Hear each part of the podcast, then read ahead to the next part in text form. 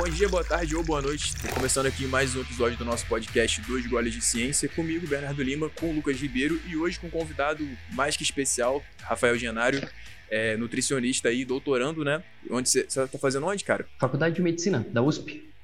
Da USP. É, qual o tema do doutorado? Fala pra gente aí, conta um pouco da tua história, o que, que você tá fazendo, como é que tá. Show. Bom, posso me apresentar então antes e primeiramente agradecer. Gente, então primeiramente queria agradecer, manos, muito obrigado pelo convite, uma grande satisfação estar fazendo parte desse projeto. Então, como eu falei já para vocês no privado, gosto muito de escutar podcasts e o de vocês é um das minha, dos meus preferidos. Então, onde eu obrigado. esteja, estou escutando podcast, inclusive o de vocês. Então, escutei o da Isa, o do Vini, o do Mike. Então, muito bacana, curto bastante. Então, é um grande prazer fazer parte também do podcast. Espero que o pessoal goste bastante. E para quem não me conhece, eu sou nutricionista, formado na Universidade de Passo Fundo, no Rio Grande do Sul. Fiz toda a minha IC em estudos com melatonina, então até o pessoal me conhece mais por ela. Melatomen. Melatomen.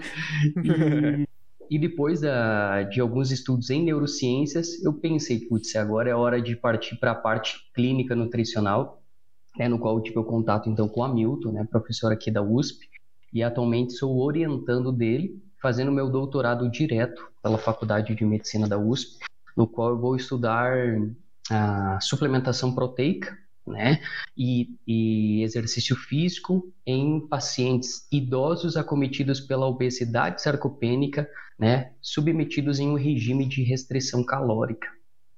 Então vai ser um estudo muito bacana.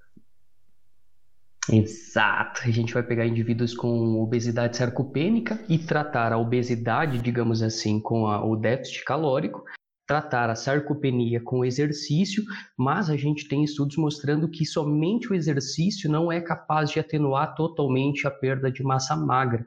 Né? Então, por isso, a gente quer analisar se a suplementação proteica pode trazer um efeito adicional né, nessa questão de emagrecimento, massa muscular e também parâmetros cardiometabólicos, que é o foco do meu projeto. Né? Uhum. Perfeito.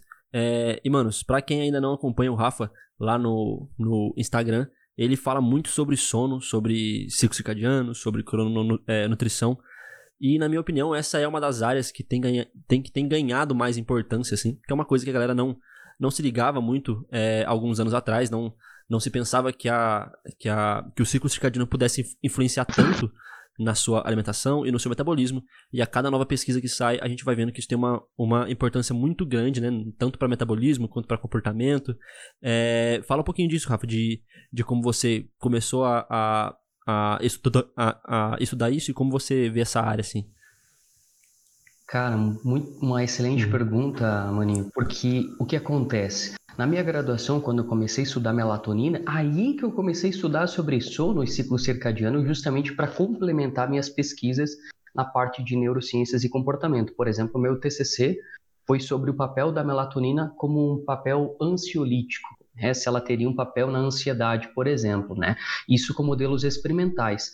Só que uma coisa que a gente vem conversando muito, inclusive com alguns amigos médicos, e até ontem a gente fez uma live com o Cassiano, que na nossa graduação a gente não aprende praticamente nada sobre sono uhum. e ciclo circadiano. Inclusive, na nutrição, é uma das profissões que mais deveriam investigar e tem tempo, tem possibilidade na anamnese para investigar o sono e o ciclo circadiano, o cronotipo, que a gente vai conversar hoje, né? E, e é uma situação bem engraçada que quando eu fui fazer a minha inscrição para ser membro associado da Associação Brasileira do Sono, não tinha lá a, para a escolha do, a, da profissão de nutricionista. Tinha de psicólogo, de médico, fonoaudiólogo, a, biomedicina, educação física, tinha várias profissões e uma das únicas que não tinha, nutrição. E aí eu comecei, caramba, mano, isso aqui é uma questão que a gente precisa levantar essa bandeira dentro da nutrição sobre a importância de avaliar o sono do nosso paciente, de mostrar que sim, o nutricionista tem um papel primordial nisso, e a gente vai ver que tanto a nutrição influencia no sono, como o sono influencia totalmente na parte da nutrição, né?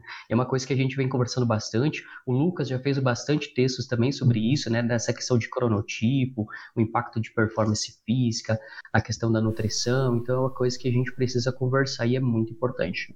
Uhum. uhum. Cara, uma das primeiras coisas assim que a gente pensa em interação entre sono, nutrição, sono e dieta, enfim, é, eu principalmente que fico mais na parte da, da estética, da composição corporal, é como que um sono inadequado ele pode favorecer o consumo alimentar né, exagerado, a hiperfagia que a gente chama na literatura, né? Uhum. É, a gente quando a gente fala de fatores que podem levar a engordar a pessoa, normalmente a pessoa acha que vai ser um fator assim muito direto no metabolismo, né? Ah, dormir mal vai, sei lá, prejudicar o seu metabolismo, você vai é, acumular mais gordura. Mas a gente vê que não, assim, é algo muito é, meio que indireto, um fator comportamental que é afetado, que é, por exemplo, você tem um aumento nos níveis de cortisol, né, um desbalanço nesse ritmo circadiano, onde você tem um favorecimento aí do consumo, por exemplo, de alimentos hiperpalatáveis. É, mas isso assim, esse é o primeiro fator, é o mais óbvio que a gente tem, né, para relacionar o sono e a nutrição. E eu queria que você é, falasse um pouco mais sobre isso, né, como que um sono inadequado pode prejudicar aí, é, a nossa alimentação, é, o nosso planejamento, seja para estética, seja para o controle de algum quadro patológico. É, assim, vamos explorar um pouco mais isso, né? Além só do, bom, dormir mal faz você comer mais à noite, por exemplo, ou algo do tipo. Perfeito. Primeira coisa que a gente pode entrar focado no sono, depois a gente pode discutir no ciclo circadiano. Na questão do sono, por exemplo, Bernardo, a gente tem é, estudos claros na literatura mostrando que realmente o impacto no metabolismo não é tão grande. Né? A gente sabe que, por exemplo, o efeito da, a, da restrição de sono sobre a taxa metabólica basal é cerca de 50 a 70 calorias, não é algo tão significativo. E o maior impacto é mesmo o impacto indireto por esse aumento de apetite né? E também aumento de uma questão de atividades, conectividades cerebrais relacionadas à recompensa. Bem legal que vocês falaram sobre isso no episódio 1 do, do podcast com o Mike, uhum. né? Porque o pessoal extrapola um pouco, peraí, teve maior ativação de amígdala, então isso relaciona com maior comportamento alimentar? Não, não é bem assim. Né? Só que o interessante dos estudos com privação de sono, estudos muito bons, principalmente publicados na Nature, vocês podem procurar pelo Matthew Walker, um grande pesquisador na área, que ele mostra o quê? Conectividades cerebrais. Então, por exemplo, pessoas com privação de sono têm uma maior expressão de conectividades entre córtex pré-frontal, córtex pré-frontal, região hipotalâmica e também região de núcleos relacionados à recompensa alimentar, como por exemplo núcleo accumbens e região de amígdala. E essa conectividade hiperexpressa faz com que a pessoa sinta uma maior necessidade de alimentos palatáveis, esse é, resultando nessa hiperfagia. E um outro dado interessante, a pessoa fica muito mais impulsiva no comportamento alimentar. Ou seja, aquele controle do plano, aderência que a gente fala que é um papel chave na consistência e resultados a longo prazo, são prejudicados pela privação de sono. Né? Então, além desse, desse prejuízo no, na parte de comportamento alimentar, hiperfagia, a necessidade de alimentos palatáveis, saborosos, gostosos, né? muitas vezes com uma questão emotiva por trás, né? também tem aumento de alguns hormônios relacionados à fome, né? principalmente aumento de grelina, hormônio importante produzido pelas nossas células gástricas, no qual, a nível de sistema nervoso central, dá o gatilho para a fome, né? E, consequentemente, há uma redução de hormônios como, por exemplo, de leptina. Então, a gente vê isso, claro, nos estudos, mostrando que a relação entre grelina e leptina é prejudicada pela privação de sono, além dessas alterações comportamentais. Ou seja, a gente tem estudos, por exemplo, de revisão sistemática mostrando que pessoas que têm privação de sono, dormindo cerca de 4, 5 horas, uma privação de sono até grave, mostram um consumo aumentado de quase 400 calorias. Né? Então é um consumo bem significativo. Uhum. É, normalmente 400 quilocalorias aí é uma faixa aí que a gente usa, por exemplo, para criar um déficit calórico ou um superávit calórico pensando em hipertrofia muscular. Se você tem isso descontrolado fora do planejamento, o planejamento uhum. já foi quase que embora, né? Uhum. E você tem a questão da qualidade também, né? Que essas, essas calorias advindas tendem a vir de alimentos mais hiperpalatáveis, calóricos e de uma qualidade pior, entre, entre aspas, né? É. E aí, Rafa, tem essa questão da qualidade também, né? Então, quando a gente tem pessoas mais privadas é, de sono, assim, em épocas de mais estresse, elas tendem a ter uma, uma, uma diferença nessa qualidade da, é, alimentação, desse, desse comer noturno, assim, né? E isso era uma coisa que eu observava muito quando eu tava no meu último ano de faculdade, que eu tava fazendo estágio e tal. É, e eu tava dormindo muito, muito pouco, durante muito tempo, assim. Tipo, três horas, quatro horas por dia, bem pouco, assim. É, e eu via que, a, que além de eu ter um prejuízo absurdo na performance nos treinos, é, a minha alimentação era bem mais difícil, assim. Eu ficava bem mais descontrolado do que eu costumava ser. Exatamente. Lucas, a gente tem, por exemplo, um artigo recente que a gente publicou, é, aqui um estudo que a gente fez à distância por telefonema com pacientes pós-bariátrica, a gente não relacionou o sono, mas uma coisa que a gente pode levantar agora de discussão é a questão da pandemia, né?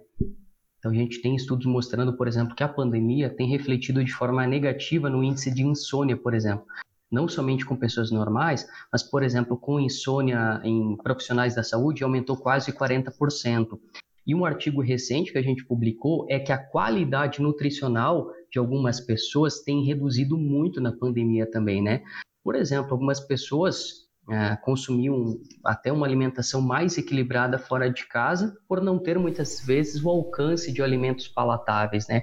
Então, uhum. consequentemente, alguns públicos especiais, como no nosso estudo foi com pacientes pós-bariátrica, a gente tem grandes preocupações no que tange qualidade nutricional, né?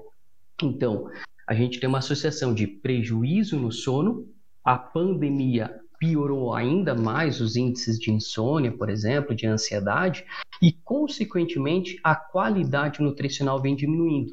Né? Então, a associação de um sono ruim com a pandemia, a gente tem grandes problemas e a gente vai observar resquícios desse problema né, no, no próximo ano. Né? Então, é, o, por exemplo, o consumo de ultraprocessados no nosso estudo foi quase de 30%, 40% do valor energético total dos participantes.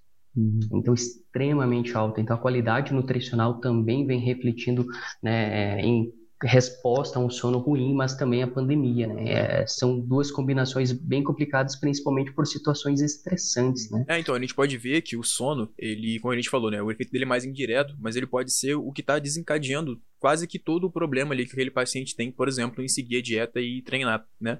Por exemplo, a gente pode falar que o cara ele uhum. não tem resultado porque ele treina mal e porque ele não faz a dieta direito. É, e aí a gente pode, às vezes, atribuir isso porque o cara é preguiçoso, ele não, não tem força de vontade, mas talvez o, o, problema inicial disso seja porque ele não dorme direito. Então, se ele não dorme bem ele tem um rendimento pior em tudo que ele faz no dia seguinte, ele não consegue treinar bem porque ele não tem disposição, ele não tem. Né, o corpo dele não se recuperou da forma que deveria e ainda tem esse fator comportamental que é afetado né, por conta dessas conexões cerebrais que fazem, por exemplo, ele ter um comportamento mais impulsivo com a comida, né, buscar mais alimentos superpalatáveis, mais calóricos. Então, talvez ajustar o sono seja um primeiro fator importante na, na tua anamnese na consulta para você é, começar a resolver o problema daquele paciente que é, pode começar ali num sono inadequado e que normalmente acontece muito, principalmente é, com o público universitário, né? É, e também trabalhadores, trabalhadores noturnos. Eu posso falar porque até pouco tempo atrás eu era as duas coisas. Tava na faculdade e trabalhava à noite. Então até comentei com o Rafa na época, eu falei, cara, eu tô uhum. fazendo um jejum a partir das 5 horas da tarde, porque eu trabalhava numa cozinha. Então, se eu começasse a comer ali, tendo acesso àqueles alimentos ali, tipo queijo, é, carne, enfim, coisas que são muito palatáveis, muito boas e que eu gosto muito, é, eu provavelmente não conseguiria é, manter a adesão ali com a dieta. Então, organizava a alimentação toda para a primeira parte do dia e o resto do dia fazia jejum.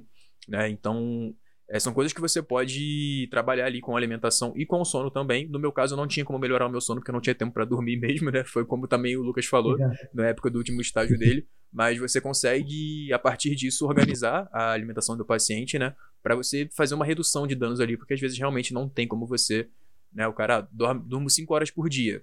Você fala para ele começar a dormir 8, não tem como. Então você uhum. consegue organizar minimamente ali alguma coisa para melhorar ou pelo menos tornar menos pior, menos danoso, né? Aquela relação ali.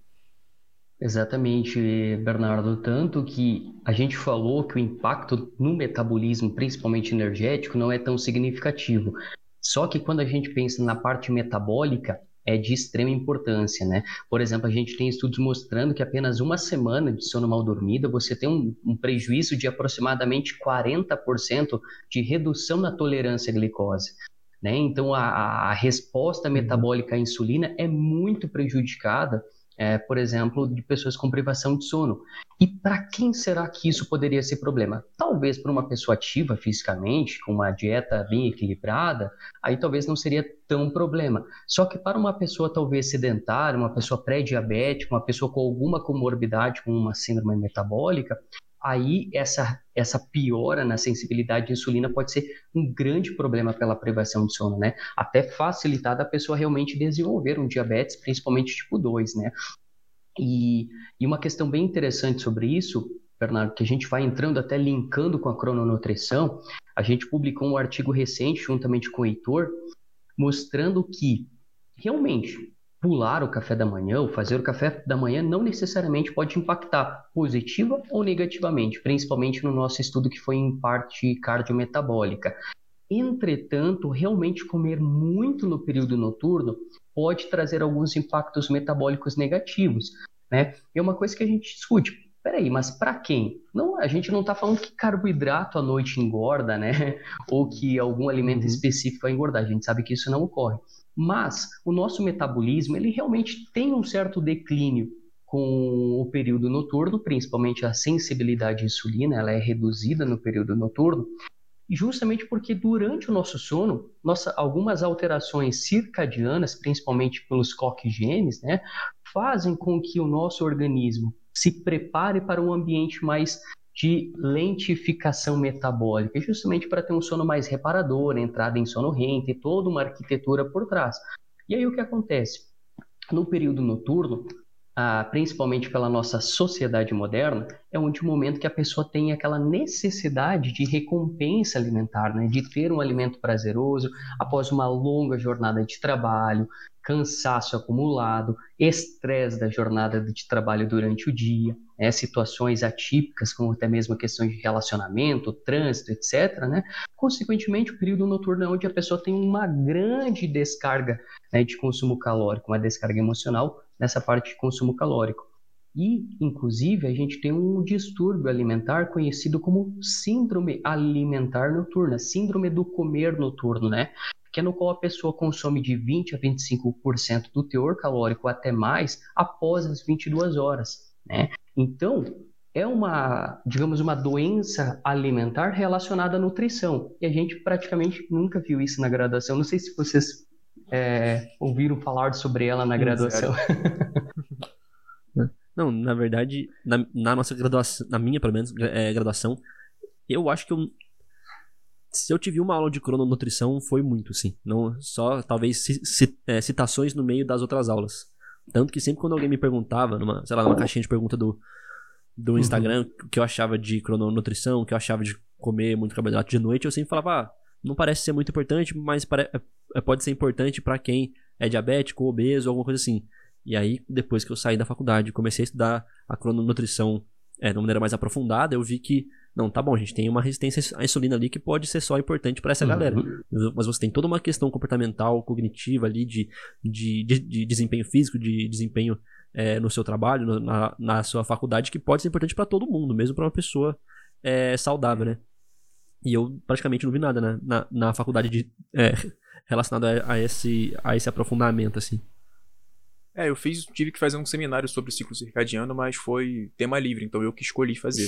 é, aí, então, assim, também, muito foi na época que eu entrei no grupo ali que eu comecei a ver muito no, no perfil do Rafa, do Felipe também falava muito sobre, sobre sono, enfim. Mas, enfim, é, que é, é, aquilo que a gente fala, né? Assim, para você emagrecer, basicamente você precisa ter déficit calórico. Para você ganhar massa muscular, você precisa ter superávit calórico e estímulo de treino. Agora, existe tanta coisa que faz você conseguir estar em déficit calórico ou te impede de estar em déficit calórico que não é tão simples assim, né? Não é só botar no aplicativo e bater os macros. Às vezes você não vai conseguir por algum motivo aí que pode ser indireto, como por exemplo o sono, né? Isso que a gente está é, abordando aqui hoje. É, né? Exatamente. Ah, se a gente partir para a parte aprofundada a nível molecular, a gente fica horas falando da importância do sono nessa parte metabólica, cardiometabólica, parte hormonal. Né? Por exemplo, a parte hormonal é uma questão muito importante porque a gente tem uma gama de estudos mostrando que a privação de sono, e quando eu falo privação de sono, né, pessoal, não necessariamente é a pessoa dormir pouco tempo,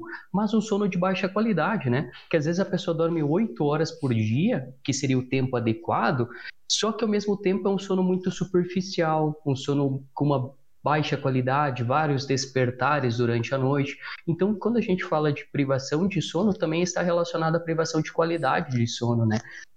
E a gente tem estudos mostrando que um sono ruim, um sono principalmente privado, resulta numa diminuição de aproximadamente 10 a 15% nos níveis de testosterona séricos. Né?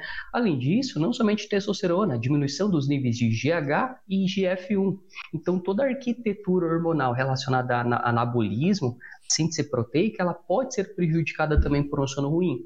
Tanto que a gente tem estudos mostrando que, quando faz a comparação entre pessoas que dormem bem e pessoas que dormem ruim, mesmo que ambas tiveram a mesma perda de peso, a qualidade dessa perda de peso, como o Bernardo falou, não é a mesma. A pessoa que tem privação de sono uhum. geralmente tem uma maior, um, uma maior facilidade de ter perda de massa magra também nesse processo, né? justamente por essa problemática na parte hormonal e também na parte metabólica, né? Uhum. Perfeito. E essa coisa da qualidade que você uhum. falou é muito interessante, porque tem aquela recomendação universal, né? Tem que dormir 8 horas por dia. É, e tem gente que fala, nossa, eu durmo muito e tudo mais, e acha que isso é suficiente para né, você garantir uma boa qualidade de sono ou garantir que você tenha um sono adequado. E o que a gente vê muito, tem gente que dorme demais, mas é aquele sono espaçado, assim. Ele não dorme muito porque ele tem um sono profundo. Ele dorme muito porque o despertador toca às 7 da manhã, ele bota na soneca e depois vai às 18 de novo, né? É, cê, vocês com certeza conhecem gente que usa 15 despertadores diferentes no, no celular, né? que bota às 6 horas da manhã porque sabe que você vai acordar às 9. Então, assim, isso é dormir muito, mas é dormir mal da mesma forma. A pessoa dorme 12 horas por dia, Exato. mas acorda indisposta, não quer fazer nada, acorda estressado. Então, assim, a quantidade de sono é, primeiro porque existem perfis, né, cronotipos diferentes, né? Existem os dormidores longos e os uhum. dormidores mais não sei, não é curto, mas assim, menos, menos, menos longos, vamos dizer assim. Eu sou um cara que seis horas de sono é. para mim é mais que o suficiente. É, acordo bem e realmente eu tenho problemas para dormir demais, mas isso é bom, assim, para mim, pelo menos. O meu sono, seis horas é reparador, desde que seja um sono de qualidade. É, até, é, e o ambiente que você dorme também é muito importante, né, Rafa? A gente fala muito sobre higiene do sono, né? Não é só deitar na cama, fechar o olho e dormir. O ambiente que você tá, tá, tá dormindo e o que antecede o, o seu sono, né? É, essa transição do estado de vigília para o estado de sono também vai influenciar muito a qualidade do sono, né? Total, total. Eu acho que isso é um, digamos que um material básico que a gente deveria entregar ou discutir, né, ensinar o paciente. Porque eu sempre falo, a higiene do sono são medidas simples, mas de extrema importância. A gente tem trabalhos mostrando que quando a gente pensa em insônia crônica, por exemplo, gente, Uh, cerca de 70% do limiar clínico, do motivo dessa insônia, são questões comportamentais que se perpetuam. Né? Então, desde coisas simples, da pessoa consumir muita água no período noturno, ela não percebe, mas ela está indo muitas vezes ao banheiro durante o ato de dormir, e isso pode atrapalhar a qualidade do sono. Além disso, uso de pré-treinos, muito comum, né? Pessoas que treinam mais no período noturno, tomar uma cafeína, ou um pré-treino, ou um termogênico no período noturno, consequentemente, ela não pode perceber, mas ela pode estar reduzindo muito a qualidade do sono, mesmo de forma que ela relata subjetivamente não estar percebendo essa piora, né? Atrapalha a oxigenação sanguínea, atrapalha a questão da da frequência cardíaca. Então, isso reduz a qualidade do sono. E também, obviamente, questões comportamentais um pouco mais precisas, como o ato de dormir em um ambiente totalmente silencioso e escuro. E o porquê que eu falo que isso é um pouco mais trabalhoso? Porque algumas pessoas têm hábitos de anos, né, de dormir com a televisão ligada, por exemplo. Então, se você falar, não, desliga a TV e vai dormir, cara, obviamente que não vai ser tão simples. A pessoa tem uma certa um certo costume, né, de ligar a televisão para conseguir dormir. E muitas vezes esse hábito de desligar aí a televisão para dormir pode aumentar um comportamento mais ansiogênico, digamos assim. A pessoa vai começar a ter pensamentos em outras vertentes, até mesmo problemas relacionados à saúde, ou financeiro, ou de relacionamento, ou de trabalho, né? Muito comum em pessoas ansiosas, né? Então tem que tomar cuidado com algumas indicações da higiene de sono, porque muitas merecem até um trabalho, muitas vezes, psicológico, a psicoterapia concomitante, né? A gente tem até agora a terapia cognitiva comportamental de insônia, que é uma terapia voltada unicamente e exclusivamente para trabalhar essa questão de insônia e um sono de qualidade. Uhum. Cara, e, nessas que... e nessa questão dos hábitos, assim, eu acho que uma coisa que tende a ser bastante problemática e é muito difícil de você mudar é o uso de smartphone de noite. Então, Se você deita Uhum. na cama e abre o explorar do Instagram, você vai passar duas horas vendo meme Ah. e nem vai perceber, tá ligado? Você vai ficar rolando ali. É, e além de diminuir seu tempo de sono, você fica se expondo uma luz azul fortona ali. E outra coisa é que muita. Exato. É, principalmente agora na quarentena, a gente não tem exposição solar muito pela manhã, quando é, é quando a gente acorda, né? Eu mesmo, se eu não me policiar nisso, eu acordo, vou na, na cozinha buscar um café e sento no escritório e começo a, tra- a trabalhar sem ter visto né, nem a cara do, do, é, do sol. Então é uma coisa que a gente pode se policiar, mas deixar de fazer isso com o celular de noite é muito difícil, assim, pra grande maioria das pessoas que eu, que eu tenho contato, né? Exato.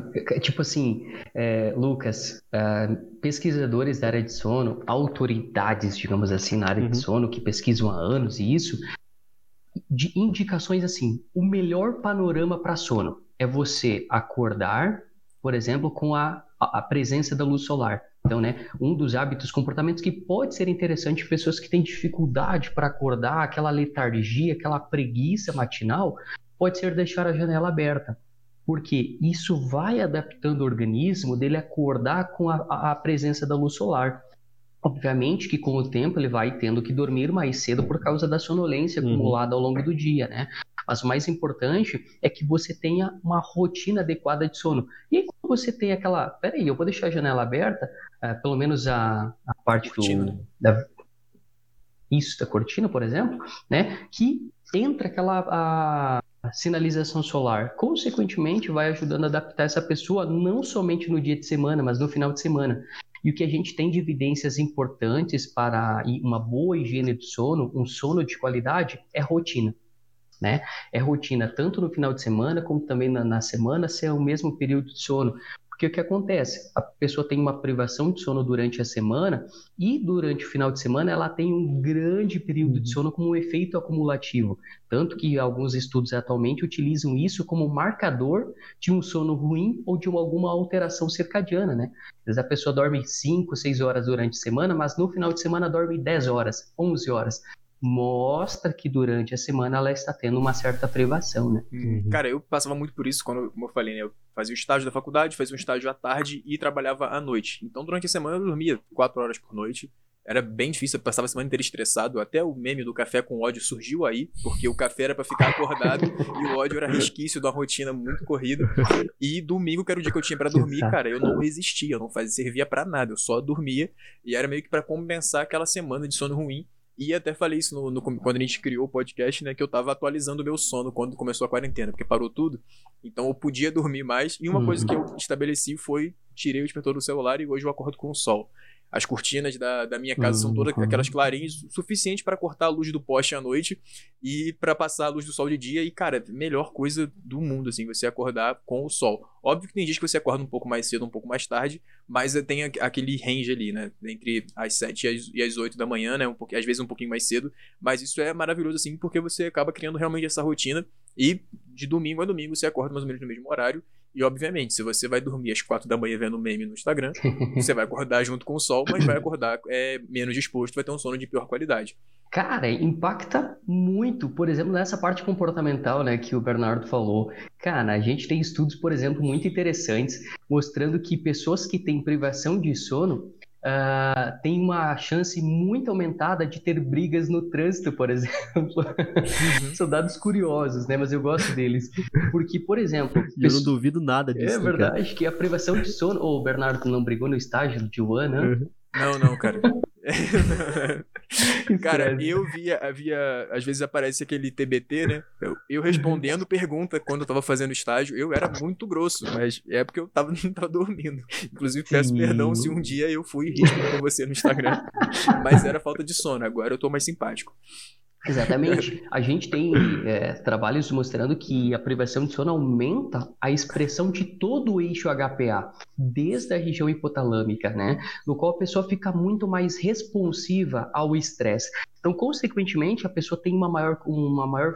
Não é que a pessoa vai ficar estressada ou violenta, mas algumas situações que já dariam um gatilho para a pessoa se incomodar, digamos assim, agora são muito mais responsivos, né? E, consequentemente, nessa parte também de comportamento, é esse Matt Walker. Deixa eu ver onde que tá o livro. Ele tem um livro. Ah, tá na, cabe... While Sleep, né? é, tá na cabeceira da cama, é o livro de cabeceira. É, Por que nós dormimos, né? Why we sleep, né? É. Em inglês. Isso. É, e, e esse livro ele aponta mostrando alguns dados relacionados a isso e também tem alguns TEDs muito bacanas dele, gosto bastante. É, o, o sono como um superpower, é, ele fala. E, e, e, os trabalhos mostram, ele tem alguns trabalhos na Nature muito bons, assim, mostrando que a privação de sono, e claro que toda a organização laboratorial, né, todo um trabalho em um ambiente diferente, mas mostra que atrapalha a reação emocional e socialização das pessoas. Ou seja, a pessoa que antes ficava, digamos, comovida com uma situação, por exemplo, de um, um uma situação de violência com o animal, por exemplo, ou uma criança chorando, algo mais emotivo, por exemplo, a pessoa simplesmente se importa menos, digamos assim, ela perde aquela compaixão, digamos assim, altera alguns circuitos relacionados à socialização, ao afeto, à empatia, né? E também aumenta as chances da pessoa criar o ato suicida. A gente tem alguns trabalhos, por exemplo, com universitários, mostrando que quando a pessoa já tem uma ideação, né, essa hiperexpressão do córtex pré-frontal facilita da pessoa ter uma impulsividade e fazer o ato suicida. Então é muito importante que a gente é, preste bastante atenção né, na questão do sono, da qualidade de sono, inclusive em pacientes com depressão, é algo que eu sempre fico bem atento com os meus uhum. pacientes. E Rafa, uma coisa que a galera sempre usa assim para tentar mensurar um pouco melhor como está o sono, qual a qualidade, são esses fitness trackers, né? Esses, esses relógios fitness assim que tem lá o tempo de sono, tempo de sono profundo, tempo de sono leve. É, o, o, o, quanto que isso que isso é, é que isso tem é, realmente quanto funciona para gente. É, né? Isso, exatamente. O, o quão fidedigno isso é a sua qualidade de sono e tempo de sono, assim, porque é uma coisa que é muito acessível hoje, né? Cento e poucos reais você está comprando um, um desse. É. É, é uhum. meio complicado, né, a gente comparar, porque a polissonografia, que é o padrão ouro, custa aí uns 600, 700 uhum. reais o exame, né? Na verdade, o relógio eu gosto dele, Lucas, porque ele dá uma ideia uhum. geral. Né? Então a gente percebe que, eu tenho alguns pacientes que usam, a gente percebe que quando o paciente dormiu mal na noite, a qualidade, a eficiência do sono desce lá embaixo, né? E ao mesmo tempo, quando ele relata subjetivamente que teve um sono muito bom, geralmente os dados de eficiência e tempo de sono profundo geralmente são mais altos. Então há uma certa correlação, mas a gente sabe que a, a especificidade dele não é tão alta, né? É, acho que esse é o termo correto, acho que corrige. Não é tão específico, né? É. Cadê o Igor aqui? É, o cara do, das, das, terminologias. Né? É, inclusive, está convidado para vir aqui. Boa. Porque o que acontece? Ele dá uma, uma ideia da qualidade do sono, só que ele pode tanto subestimar como superestimar. Então é um dado mais superficial mesmo, mas é um parâmetro, né? Então a gente pode utilizá-lo. A gente tem alguns poucos trabalhos que fazem algumas comparações nesse sentido e mostram uma variação grande entre aparelhos e tudo mais, de mesma forma naqueles que esti eh, estimam o gasto. Energético, né? Porque geralmente ele se baseia em um único padrão, que geralmente é frequência cardíaca, né? Ali algumas questões de oxigenação. Só que quando a gente pensa em a, toda a arquitetura do sono, tem muitos outros parâmetros relacionados a ondas cerebrais, mudanças de temperatura, mudanças, por exemplo, dos níveis séricos de melatonina, cortisol e GABA. Tem vários parâmetros que influenciam em, em, dizer se o sono está adequado, se a pessoa tem algum transtorno. Por exemplo, os relógios eles não dizem se a pessoa tem, por exemplo, um transtorno de fase ou um transtorno de sono profundo ou se tem uma narcolepsia propriamente dita. Então, é um dado mais superficial, mas pode ser utilizado, né? O mais importante é ter a ferramenta e uhum. saber o quanto ela é interessante e o quanto ela é limitada. Uhum. E assim, é, eu queria que você falasse um pouco, Rafa, né? Eu lembro até quando você formou que você foi anunciar seus atendimentos, você falou que o sono era um fator chave ali do teu trabalho, né? Que era algo que você ia analisar e trabalhar junto com o paciente. Eu achei isso muito bacana, porque é diferente mesmo. É, e na clínica, assim, sem instrumentos, sem o relógio, sem a polissonografia, qual que é a avaliação clínica, né? A anamnese ali clássica, é, para você avaliar o sono do teu paciente no primeiro momento, assim, né? É, eu acredito que seja a descrição, né? É, o quão reparador é o seu sono, como você acorda, né? Mas assim, como que uhum. você, o cara do melatomeno, o cara do sono, como que você avalia isso na clínica? Perfeito. Cara, eu vou fazer um merchan aqui, depois vocês me cobrem o patrocínio. Mas eu vou fazer um curso é, agora, dia 28, até tem uma vaga só. Mas é justamente um, um curso focado nessa parte de treinamento, porque uma coisa que eu senti falta, tá, mas como eu posso, tem alguma escala algum tipo de dado que eu possa quantificar, né? Porque nós da pesquisa científica uhum. geralmente tem isso, né? Quanto eu posso quantificar para ter um dado robusto para criar uma certa avaliação da qualidade de sono ou qualidade do escalas de depressão, por exemplo, escalas psicométricas, né? Se eu não me engano é assim que, que eles chamam. E uma coisa que eu senti muito falta foi disso, Bernardo, tipo, o que, que eu posso aplicar? Aí eu comecei, primeiramente, criar perguntas. Uh, eu tenho um grande amigo, Felipe Ataíde, né? Não sei, uhum. aqui, vocês conhecem Conheço, também, ele está no grupo, né?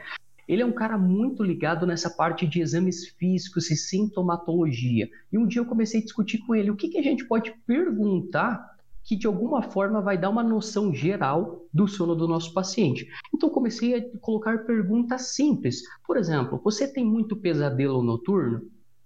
Porque o que acontece? Pessoas que têm muito pesadelo, muitos sonhos, sonhos vívidos principalmente, geralmente é uma pessoa mais ansiosa, que fica com sono muito superficial e ela, então ela fica oscilando as fases de sono, né? Além disso, outras perguntas simples voltadas para essa parte de comportamento, como por exemplo, se a pessoa vai muito, acorda muito durante a madrugada para ir ao banheiro, né? Que aí já é uma questão, tá, mas você pede para ela e já trabalha. É, você está indo umas três, quatro vezes ao banheiro, então talvez você esteja consumindo muita água no período noturno, né? Quanto você toma? Então aí você já vai linkando outras perguntas. Entre outras diversas perguntas, uma outra coisa que eu comecei a fazer são as escalas, Bernardo. Então a gente tem escalas para analisar cronotipo, escalas para analisar a, a, qualidade global do sono do paciente, que é a escala de Pittsburgh, né?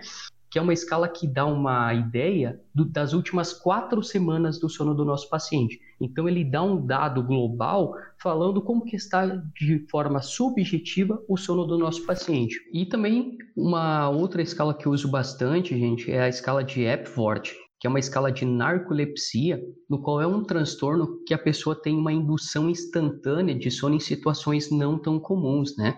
Como, por exemplo, dirigindo, trabalhando, comendo, assistindo uma palestra, em uma reunião. Então, isso pode passar, passar despercebido, mas é extremamente perigoso, né? Por exemplo, a pessoa está dirigindo em autoestrada e simplesmente entra em sono profundo, porque ela perde um conjunto de alguns neurônios que é, mantém a pessoa acordada digamos assim. Então, cara, é muito tenso porque a pessoa entra em sono profundo, em sono REM, imediatamente, instantaneamente. Então, ela realmente perde todos os sentidos, né, de tônus muscular, de localização e tudo mais. E isso está muito relacionado com acidentes de trânsito, por exemplo, e de trabalho. Né? Então, é uma escala que a gente faz algumas perguntas mais subjetivas e quando a pessoa tem uma pontuação maior do que 10, é indicado que a gente recomende ela procurar auxílio médico, né? Porque ela pode realmente ter um transtorno ou estar relacionada a uma questão comportamental. Então aí é uma questão importante de investigar, né? Eu tive pacientes que deu uma pontuação de 13, mas eles não tinham uma narcolepsia, mas sim tinham um sono tão ruim que consequentemente a pessoa ficava com muito sono durante o dia. Então, não necessariamente precisa fazer um encaminhamento médico, mas intervir melhorando o sono desse paciente, né? Obviamente, depois de um tempo, depois da minha intervenção, eu conferi novamente, fiz a escala novamente. Geralmente eu faço a cada retorno e, consequentemente, melhorou, né? Então eu percebi que não era uma doença, a narcolepsia propriamente dita, era um resquício de um sono ruim que fazia a classificação ser uh, elevada e caracterizando como uma doença. Então é importante que a gente investigue, tenha esse feeling. Então é uma questão que eu levanto muito essa bandeira, né? Tá investigando o sono do nutricionista, investigar o sono, porque até, até então, tudo que a gente já falou, a gente já deu algumas uh, pitadas né, da importância do sono, mas também analisando essa questão mais patológica, né? Podendo mostrar que talvez a pessoa pode ter um risco de vida relacionado a essa parte de sono, um distúrbio de sono na narcolepsia, que vai ser necessário um suporte médico e tratamento farmacológico, né? Manos, o papo com o Rafa rendeu bastante, então a gente vai ter dois episódios, a gente vai dividir esse episódio em duas partes, né? Esse bate-papo sobre sono, crononutrição, neurobiologia, rendeu bastante, o Rafa tinha muita coisa para falar, então a gente vai dividir aí e logo mais sai a segunda parte desse bate-papo foda que teve. E se você gostou do episódio, já sabe, curte, uh, compartilha lá nos seus stories, marca a gente no Instagram, passa um feedback pra gente, pra gente saber onde a gente tá acertando, onde a gente pode melhorar. E tamo junto e até a próxima.